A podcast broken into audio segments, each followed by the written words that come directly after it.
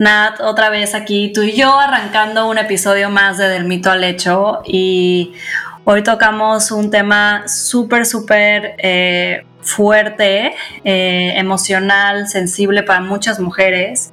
Y quería arrancar preguntándote si antes de ser mamá o cuando estabas por convertirte en mamá o ya sabías que venía Chloe en camino, ¿tuviste algún miedo eh, de convertirte en mamá, de lo que pudiera ser, de lo que pudiera pasar con Chloe, eh, o a lo mejor sigues experimentando algún miedo en tu, en tu, en tu trayecto como mamá.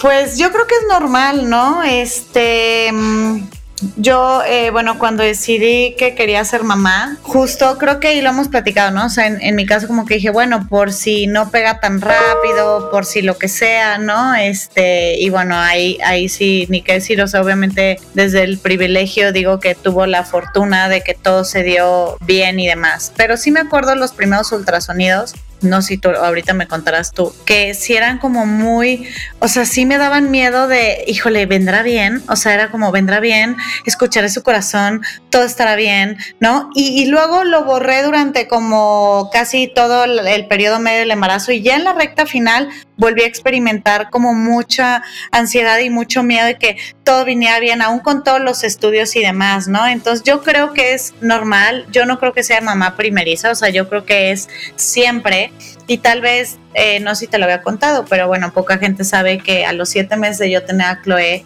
eh, no era planeado, pero no me cuidé una vez y me volví a embarazar, este, y a los ocho semanas perdí ese bebé este y, te das cuenta como cuando la vida te pone cuando ahora sí te toca y cuando te quita de que pues así va no este entonces pues yo creo que es muy no sé como muy natural no no sé cómo lo viviste tú Pau. Yo creo que ahí hay algo que muchas amigas mías me han contado que han padecido yo lo yo lo sufrí que es el tema del insomnio en el embarazo porque estás con tantas cosas en la cabeza con tantos what ifs eh, que si va a pasar esto, que, ok, ya pasaste esta primera etapa, ahora, ok, el estructural, ahora no sé qué.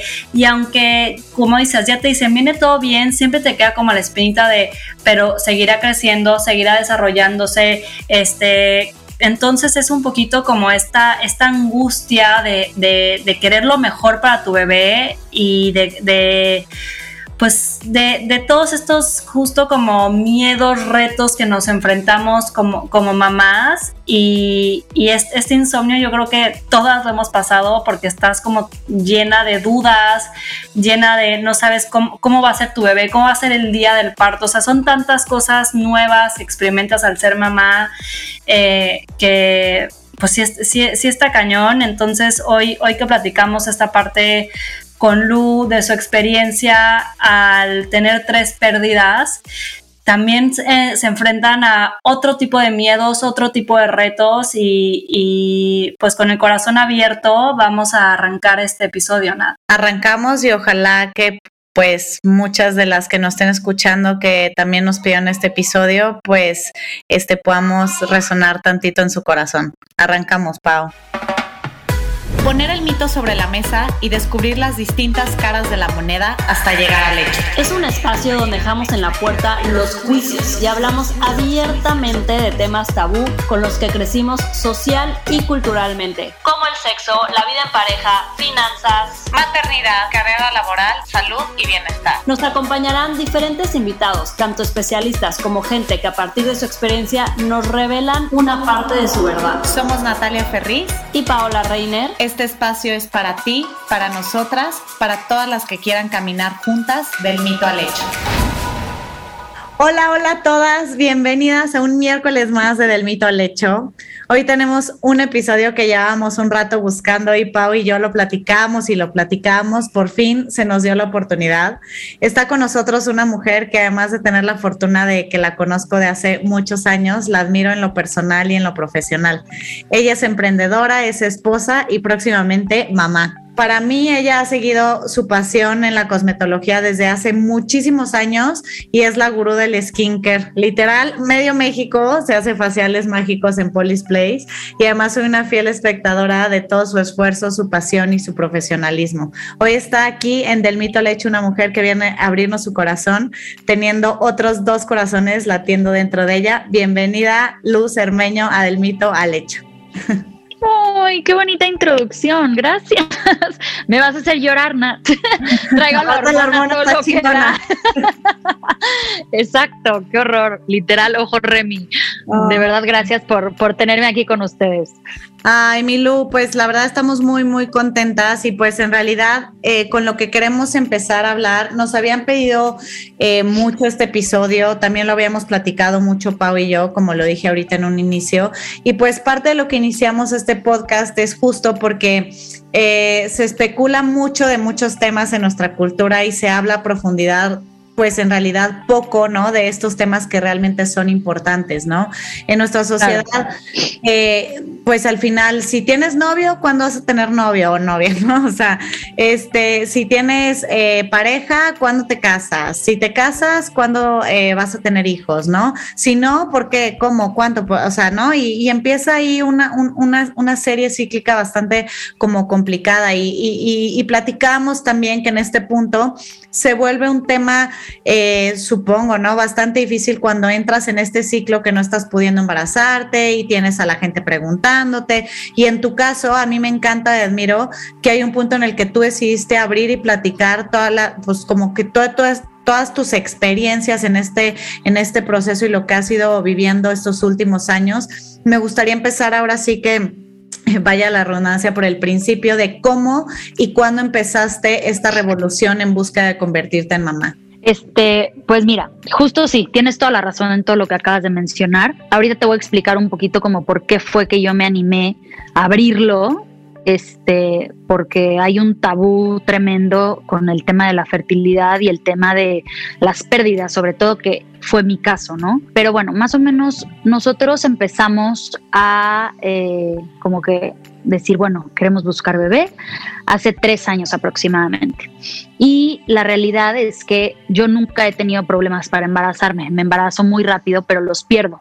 Llevo tres pérdidas. Y el problema, después de ya millones de estudios, es que se dieron cuenta que tengo una, mm, un, bueno, primero una trombofilia, que esta no es tan grave, porque se resuelve nada más con anticoagulante, pero la parte importante de, las pérdidas era porque tengo una traslocación genética, lo cual es algo rarísimo, lo que me explicaba la genetista. Lo tiene el 6% de la población mundial, o sea, y hasta la doctora me dice que tú no deberías ni siquiera de haber nacido, ¿no? Imagínate que la información del cromosoma 5 está alternada con el cromosoma 14. Entonces es algo extraño que además es incompatible con la vida. Y pues obviamente todos los, em, todos los bebés traían pues esa alteración. Entonces por eso pues, se morían y por eso no, no, no se daban, ¿no? Pero mm, la razón por la cual justamente como que me empecé a animar a hablar del tema fue cuando perdí al primer bebé, este, nunca, nunca te imaginas que te va a pasar, esa es la realidad. O sea, por más que la estadística es altísima, es una de cada cuatro, pensé que era una de cada tres. En el primer embarazo, ¿no? En el, primer intento de embarazo, ¿no? Eh, no necesariamente, más bien una de cada cuatro mujeres es la estadística. Entonces, eh, a veces pasa más como en primerizas, es real, pero de todas formas también puede pasar como en, algún otro, o sea, embarazo, aunque no sean primerizas. Eh, lo que me explicaba como los doctores es que Em, normalmente cuando son este tipo de pérdidas gestacionales es que la división cromosómica no se hace como de la manera correcta.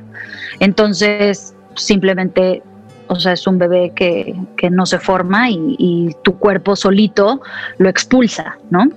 Tu primera pérdida se expulsó así, así fue. Mi primera pérdida no, mi primera pérdida sí me tuvieron que hacerle grado. Em, como que llegamos, haz de cuenta, al ultrasonido a las ocho semanas, porque en ese entonces, pues te digo, no tienes ni idea ni siquiera qué te va a suceder. Y me acuerdo que mi ginecólogo me dijo como, ay, bueno, perfecto, qué bueno que estás embarazada, te veo en tal semana. No me acuerdo si me citó en la siete o en la ocho semana, pero bueno, para que supuestamente viéramos pues al embrión y al corazón y no sé qué.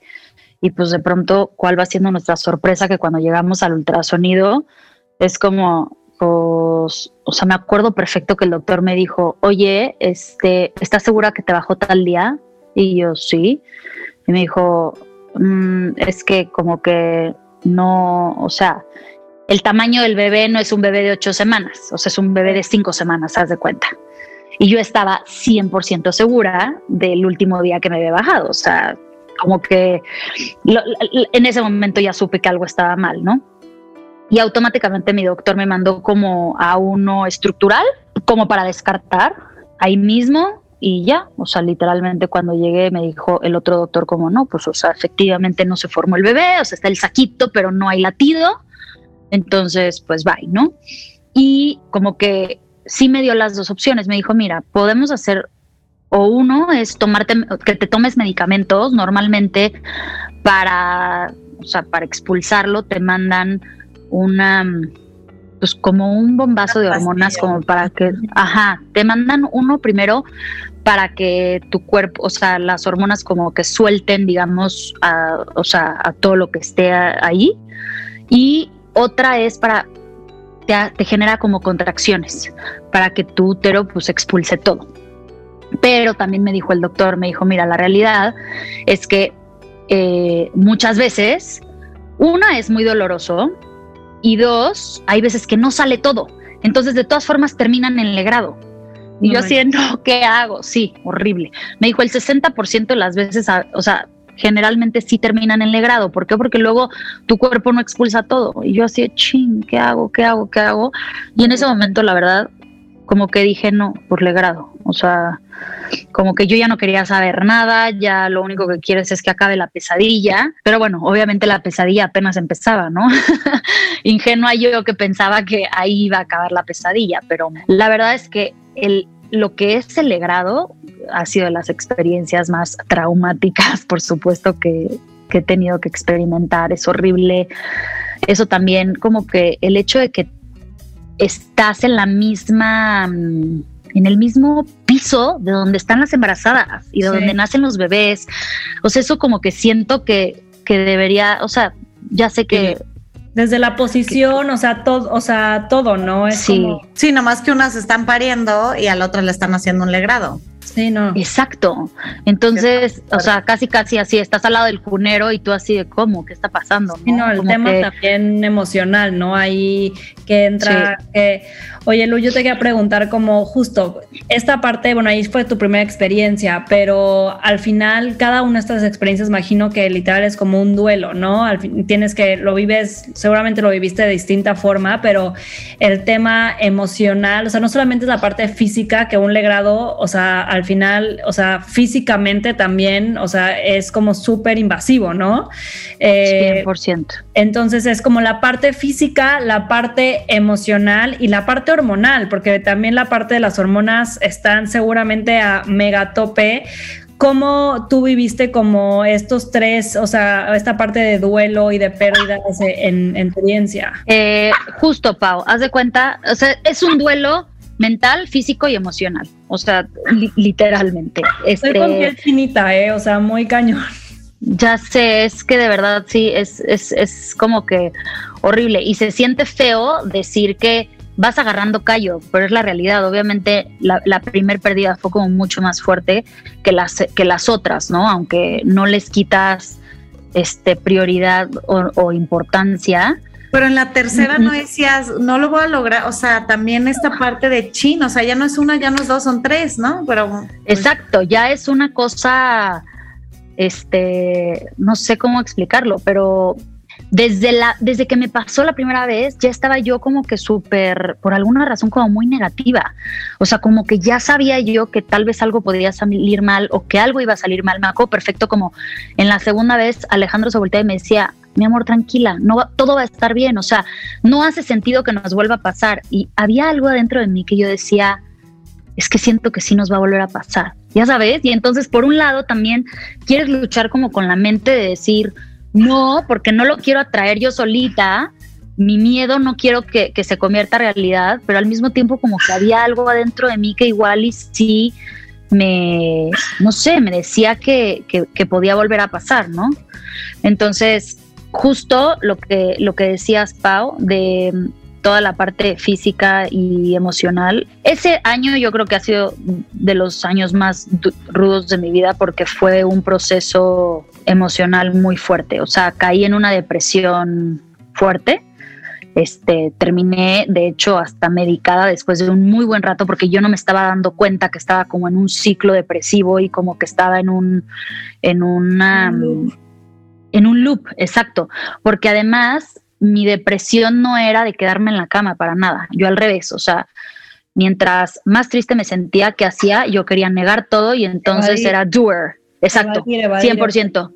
Lo único que yo quería era evadir. Entonces me levantaba, trabajaba, todo el día estaba, o sea, de, de, de 9 a 9, ya sabes, o sea, no quería saber absolutamente nada.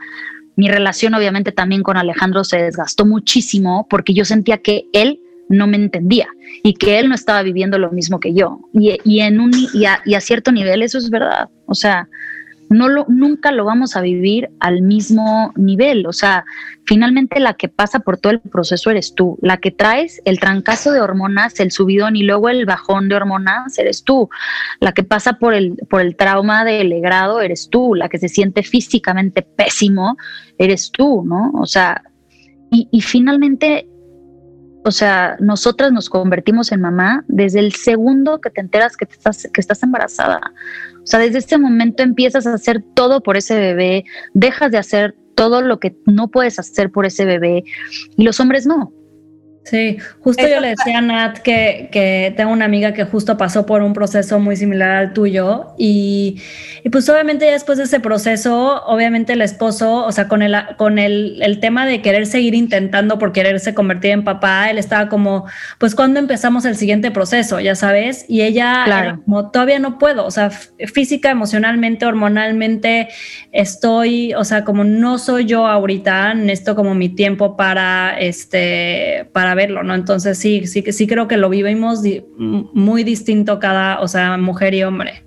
Y platicamos Totalmente. en eso, Lu, ahorita que entras en eso, porque muchas seguro de los que nos están escuchando, sea porque llevan una, dos, tres pérdidas, espero que no, espero que no tantas, pero, pero lo platicamos, Pau y yo, eso de que pues es un proceso que por un lado lo vives muy en solitario y lo digo como pues entre comillas porque quien lo está experimentando, si uno cuando se embaraza, quien trae la chinga de las hormonas, de las náuseas, del na, na, claro, claro, qué bonito, qué romántico, qué emoción, la, la, la, pero yo me acuerdo que en mi quinto mes de embarazo que ya estaba, o sea, de verdad de que volviéndome loca, ya, o sea, de ver a mi esposo era como, güey, lárgate a la chingada, te odio, te odio, te odio, o sea, no te quiero ver, este, no quiero, no quiero saber también esta parte de, Uta, el proceso, los duelos, las pérdidas, la frustración, la tristeza, eh, eh, los miedos, las hormonas, eh, todo lo que has tenido que pasar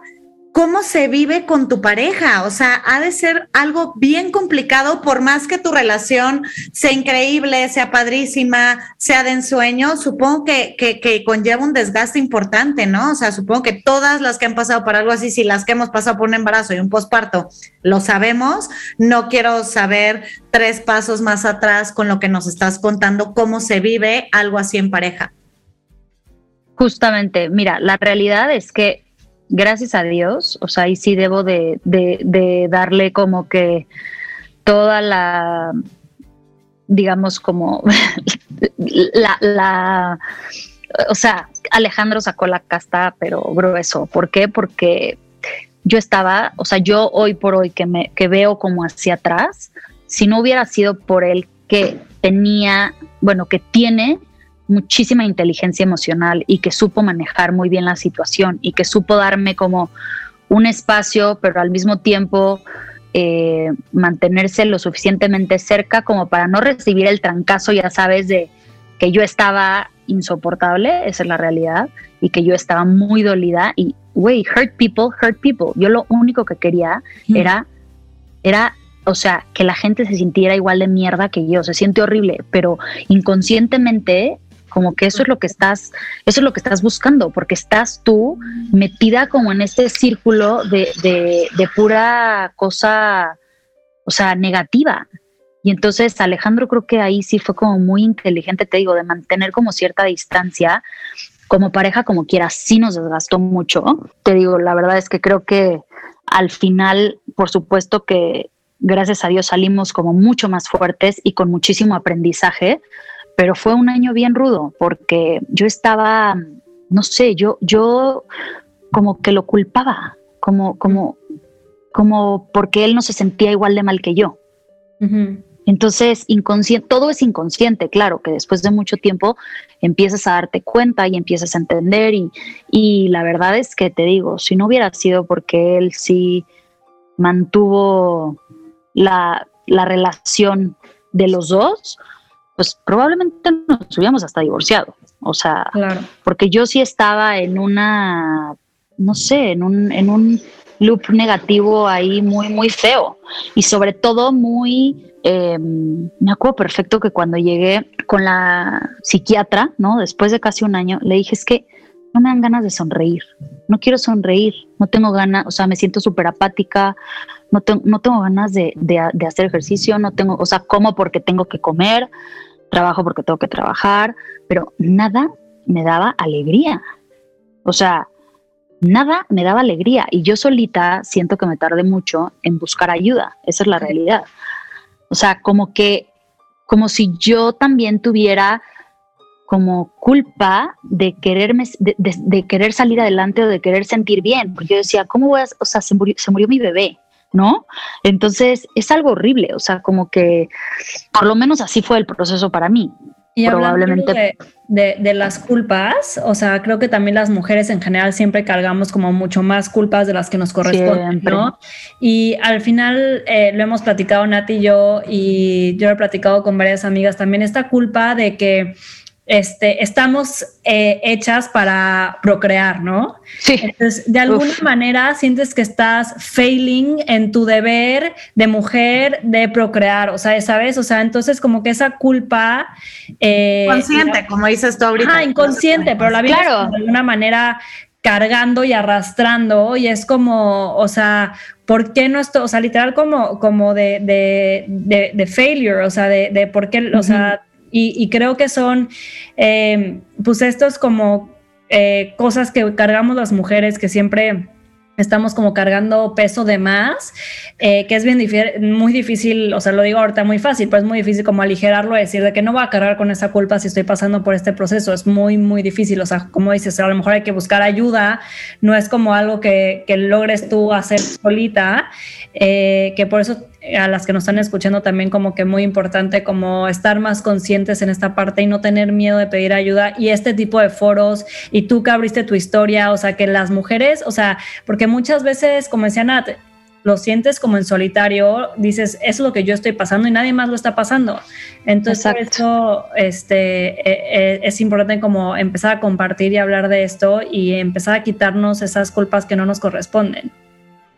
Ese esa justo fue como la razón por la cual yo me animé a hablar. O sea, me acuerdo que una amiga me regaló una sesión con su psicóloga y me dijo, oye, pues ve, te va a ayudar, no sé qué. Y entonces llegué con la psicóloga monísima y en eso me dice, bueno, ¿y por qué estás aquí? Le dije, no, pues es que acabo de perder un bebé, ¿no?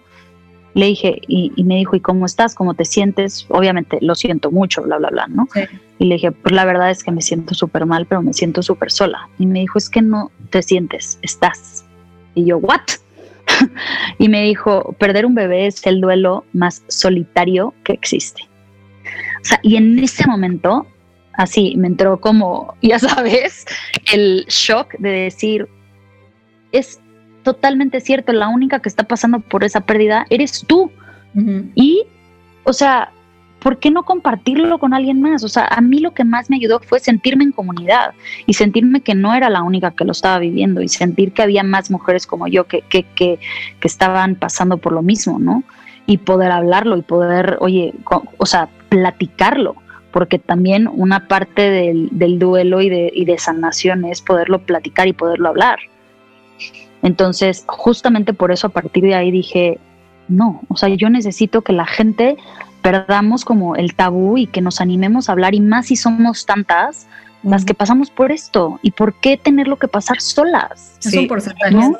Se puso la piel chinita. Es altísimo, es altísimo. Sí, completamente. O sea, pero, pero también es eso, ¿no, Lu? O sea, al final hay, así como estos que hay muchísimos más temas, también dices, ¿por qué ¿por qué nos educan a que neta lo tenemos que pasar así de solos? O sea, ¿por qué realmente no podemos ir y platicar? O sea, yo, por ejemplo, me acabo de enterar, una muy amiga mía, este, yo ni le preguntaba, yo pensaba que, o sea, la verdad, yo como que intento no preguntar mucho de que, oye, ¿quieres tener bebés? No, y así, porque a mí me tocaba cuando la gente me, me preguntaba, o sea, cuando estaba casada la primera vez, que no quería tener yo hijos este, con, con esa pareja, eh, me agobiaba muchísimo que la gente me preguntara. Sí, te sentías presionada, ¿no? Como sí, que no querías como, contestar. ¿Qué les voy a contestar, no? De que, güey, no, me voy a divorciar, o sea, ¿qué, o qué contestas, no? Sí, sí, sí, sí, sí, sí, sí, sí, Este, y, y luego, bueno, eh, ya con mi segundo matrimonio fue diferente, pero lo que voy es como esta parte en la que en la que para lo que realmente tenemos que meter las narices, no las metemos y cuando no las tenemos que meter, ahí las estamos metiendo, ¿no? Entonces, esta parte de, poder abrirlo me parece como súper, súper, eh, súper valioso y súper importante. Yo que obviamente además como también te sigo en redes y demás, he visto la respuesta que tienes de las mujeres cuando has compartido, por lo menos me tocó ver tus otras dos pérdidas, este, y me tocó ver cuando compartiste este, tu, o sea, ahorita eh, eh, con, con, tu, con tu parecito, este embarazo tan deseado, este, que ahorita vamos para allá, pero me gustaría saber, ¿en algún punto te quisiste rendir? O sea, después de la tercera, o sea, ¿qué pasó por tu corazón, por tu mente, por, por tu alma de decir, I'm done? O sea, de que hasta aquí doy y cómo llegaste a este momento en el cual estás ahorita. Este, pues mira, rendirme nunca me pasó por la cabeza, la verdad. Creo que nunca llegué a ese punto. Cansancio sí sentía, o sea, cansancio emocional como de otra vez, o sea, please, ya no puedo pasar por esto una vez más.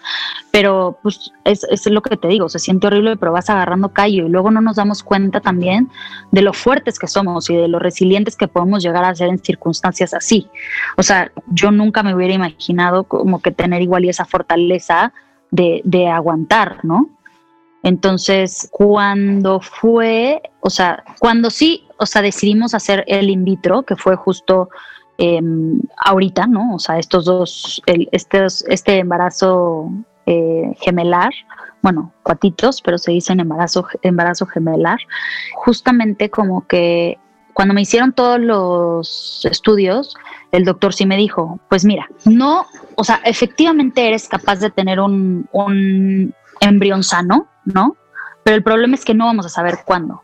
O sea, puedes tener cinco pérdidas más, puedes tener diez pérdidas más, o puede que nunca coincida el óvulo en el día este, que te embarazaste, que justo era el óvulo sano, ¿no? Y ahí fue donde yo dije, ni una pérdida más. O sea, ya no me voy a arriesgar más. ¿Por qué? Porque también es mucho desgaste pues como ya lo platicamos, física, emocional, mentalmente, económico también, porque, híjole, los seguros no te cubren absolutamente nada, dices, no puede ser.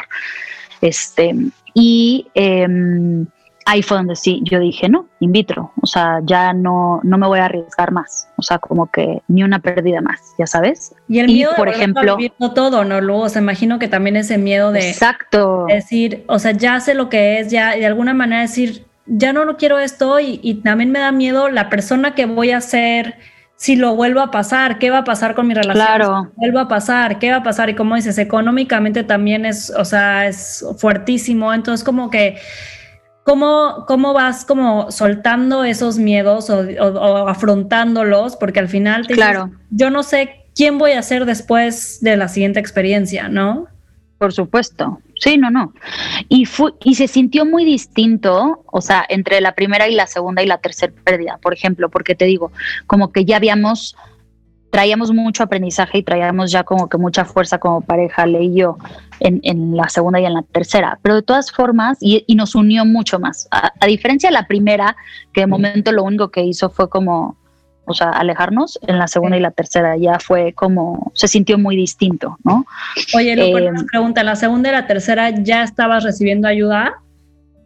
Sí, pero haz de cuenta, lo que me pasó en la primera es que el doctor me dijo, o sea, mi reina me da mucha pena que te haya pasado, pero esto sucede a una de cada cuatro. Entonces, el doctor pensó que yo era parte de la estadística, que eso también eh, no está mal realmente, pero yo, yo, yo, yo, sabiendo lo que a mí me sucedió, yo le sugeriría a todas las mamás que sean primerizas que les pase eso, por más común que sea, hacerse los estudios antes. O sea, hacerse como los estudios básicos para evitar pues una segunda pérdida o una tercera en dado caso que sí tengas algo. ¿Me explicó? ¿Por qué? Porque también te das cuenta lo común que son las trombofilias, lo común que son como muchas otras cosas y dices, híjole, pues ojalá y chance me hubieran dado, si me hubieran dado la oportunidad, o sea, si el doctor me hubiera dicho, oye, sácate estos estudios nada más por no dejar, pues por lo menos que hubiera quedado en mí en decir, pues si me lo saco o no me lo saco. ¿No? Quienes ya fueron mamás, pues ya no hace sentido, pero quienes son primerizas, pues no sabes si sí traes algo. Esa es la realidad. Puedes ahorrar muchísimo camino. No, no, no, muchísimo camino. Entonces, eso me pasó en la primera. Entonces, en la primera no hicimos absolutamente nada.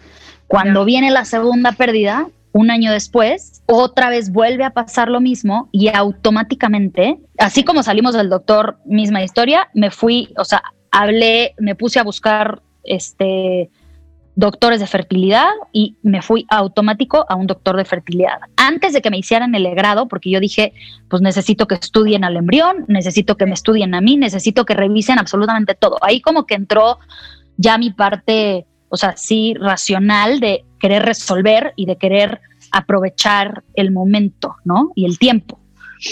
Pero antes de poder como em, hacer el grado, por ejemplo, ahí sí empecé a sangrar. Entonces lo expulsé yo sola, no pudieron estudiar el, al embrión y por lo tanto, pues a mí me hicieron todos los estudios.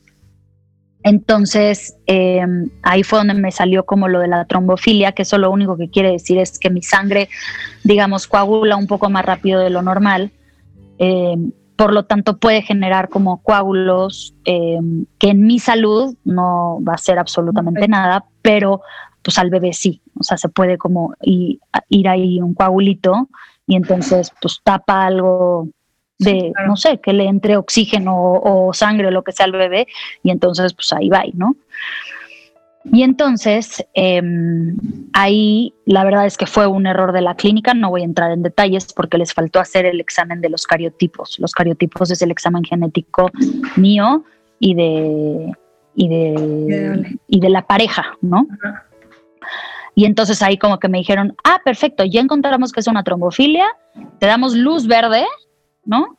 Inyéctate anticoagulante y yo, yo me embarazaba muy rápido, o sea, de hecho me acuerdo que lo perdí, digamos, o sea, me bajó como a los 30, 40 días, normalmente te baja, y luego en el siguiente ciclo me embaracé, o sea, fueron pegadititos. Ya. Y otra vez, puta, o sea, yo decía, no, no, no, ya, o sea, esto ya ahora sí ya no me está pasando. Y entonces automáticamente me cambié a otro doctor de fertilidad, que es con el que estoy ahorita, se llama Carlos Navarro, que lo recomiendo no ampliamente. Él, he tenido tres amigas que han tenido temas de fertilidad, han ido con él y además es papá de una muy buena amiga mía. De Andrea, es cliente. De Ana y Andrea, ajá, ajá. Andrea y Ana, sí, y de la mamá, también viene su mamá conmigo. pues la mamá de Ana y Andrea. Este, sí, pero sí, me dio mucha risa porque cuando llegué justo al consultorio vi la foto de ellas y yo, no manches, Navarro, claro, como que no había captado que era su papá. Pero bueno, a él, este, la verdad es que justo hoy me estaba acordando porque cuando entré con él, obviamente en la primera consulta revisó todo mi expediente lógico, o sea, y cuando entró me dijo, eh, me da muchísima pena que hayas pasado por todo esto, ¿no? Pero quiero decirte que vas a ser mamá.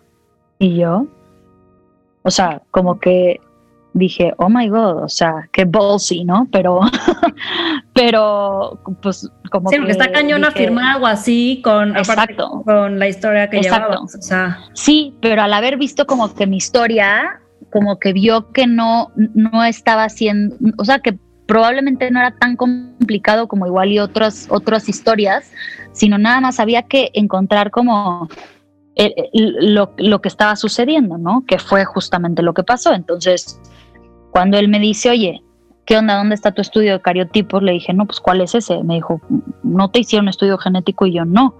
no Nada más hicieron estudio del embrión, porque ahí sí, por ejemplo, en la, en la tercera pérdida fue espantoso, porque estaba yo anticoagulada.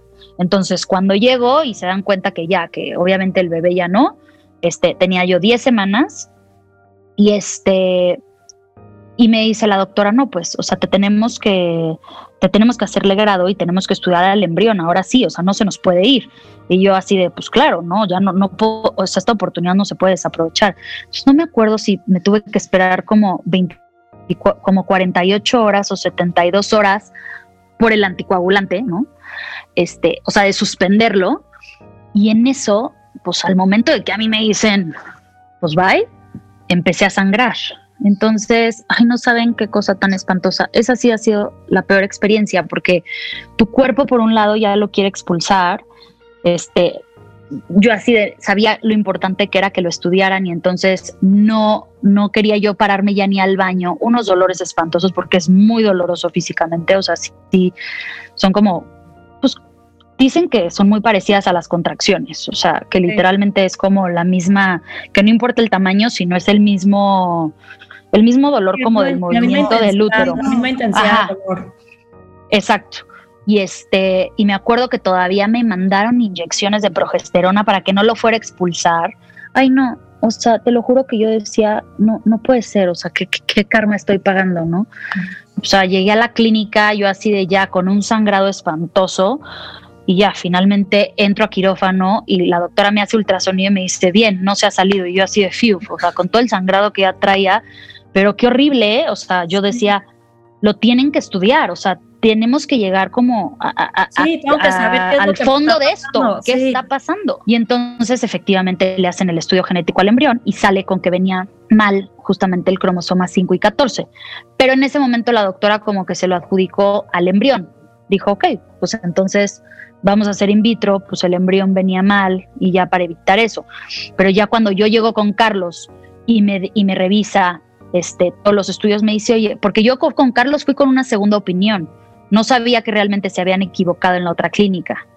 Ya. Entonces, cuando me dice dónde está el estudio de cariotipos, y yo no, pues no sé, no me lo han hecho, me dijo, ¿cómo? A ver, pues vete a, vételo a hacer. Y ahí es donde sale la traslocación. O sea, y ahí es donde digo, no puede ser. O sea, ¿por qué no me lo hicieron antes?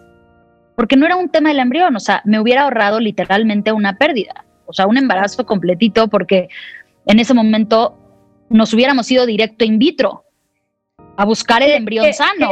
¿qué, importancia es caer en buenas manos? Las manos correctas. No, no, no, no. Súper, súper importante. Tener la información correcta, que esto que compartiste, que yo creo que es súper importante, o sea, de que a todas las que pierdan un bebé, o sea, sean mamás primerizas, váyanse a hacer los estudios completos, porque te puedes evitar muchísimas cosas. Ay, bueno, Lu, o sea, siempre nos quedamos con ganas de más en, en estos episodios del mito al hecho. De verdad, estamos súper, súper, súper agradecidas que hayas compartido tu historia, que es algo tan personal y tan emocional. Entonces, estuvimos felices de tenerte aquí en este episodio del mito al hecho. Nos vamos a ir en nuestra parte final, eh, que ya las que nos escuchan la conocen, que es la parte de las dinámicas eh, la dinámica de mitos, donde te decimos eh, un par de mitos, Nati y yo, y tú nos dices qué tan verdad crees que sea, crees que es falso o alguna anécdota que, este mito a lo mejor te, recuerde, ¿no? Entonces, okay. Eh, voy a empezar con el mito número uno. y el mito número uno es perder a un bebé antes de las seis, siete semanas emocionalmente es menos doloroso. Entonces, es como un poquito para darte un contexto, como, como la parte de, pues a lo mejor la poca empatía que tiene la gente en general que no ha pasado por este proceso y que dice, ah, un bebé de menos de seis o siete semanas, pues qué, o sea, sabes, o sea, algo que no, no lo entiende. Entonces, eh, incluso hasta los doctores le llaman producto, ¿no? Sí, sí. O sea, como que vale menos esta experiencia. Entonces, eh, Nati y yo sí, o sea, creemos que, es un mito porque pues, me imagino que va a ser eh, muy difícil, sea la semana que sea, pero queríamos que nos compartieras tú, tú qué opinas de este mito.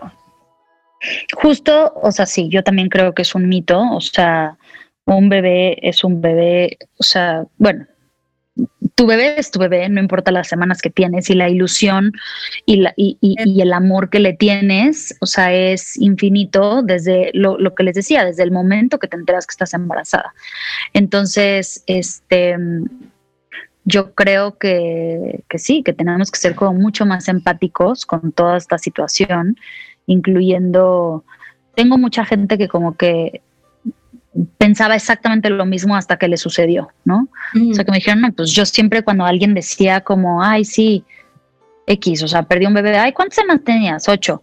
Ay, bueno, X, o sea, qué bueno que lo perdiste porque seguro venía mal y, o sea, te dicen como cosas tan incorrectas que lo único que no quieres escuchar es justamente eso, ¿no? Claro. O sea, ¿por qué no, por qué no nada más, o sea, si, si saben de alguien que esté pasando por algo así es, lo siento mucho, o sea, ¿cómo te puedo acompañar? ¿Cómo te puedo ayudar?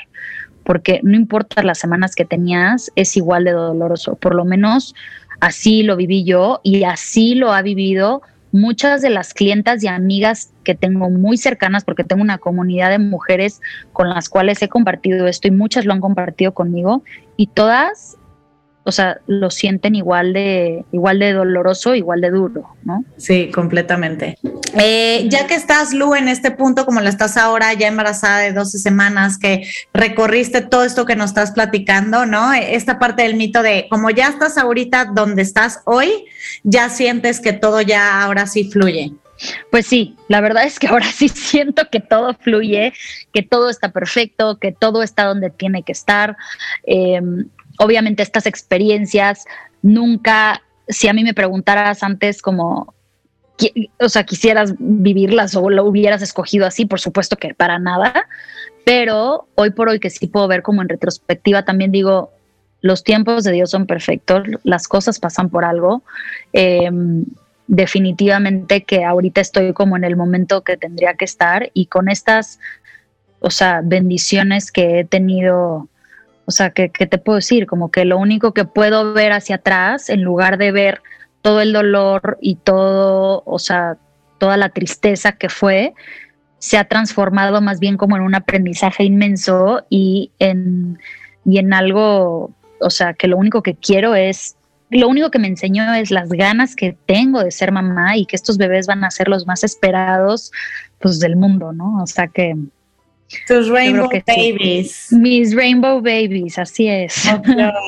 Ay, Milu, pues de verdad no nos queda nada más que agradecerte tu tiempo, este, la forma en que abriste tu corazón y yo estoy segura que muchísimas de las que nos están escuchando también se pueden identificar con tu historia. La verdad te admiro muchísimo, te quiero muchísimo. Este, gracias por haber estado aquí. También. Y este, y bueno, además, sigan a Spoken by Polly y por favor, váyanse a hacer. Me urge ir, pero cada vez que puedo, ya no hay así que agéndenlo con tiempo. Este, sigan a, a, Poli, bueno, es que Olu o Poli le dicen de las dos maneras, este, en Poli's Place, en arroba spoken by Poli y en arroba el mito al hecho. Gracias, Lu, de verdad, por haber estado aquí con nosotros. Al contrario, de verdad, mil, mil gracias a ustedes por, por darme espacio para platicar de esto. Me encantó hablar con ustedes y qué bueno, me encanta que haya mujeres chingonas que estén dando voz a todas estas, pues ahora sí que todos estos temas que luego la gente no se anima a hablar de ellos, ¿no? Entonces, gracias, las quiero y cuando quieran, soy feliz invitada por siempre. Buenísimo, gracias, mil gracias Lu. Y bueno, sí, compartan este episodio y nos vemos el siguiente miércoles en Del Mito al Hecho.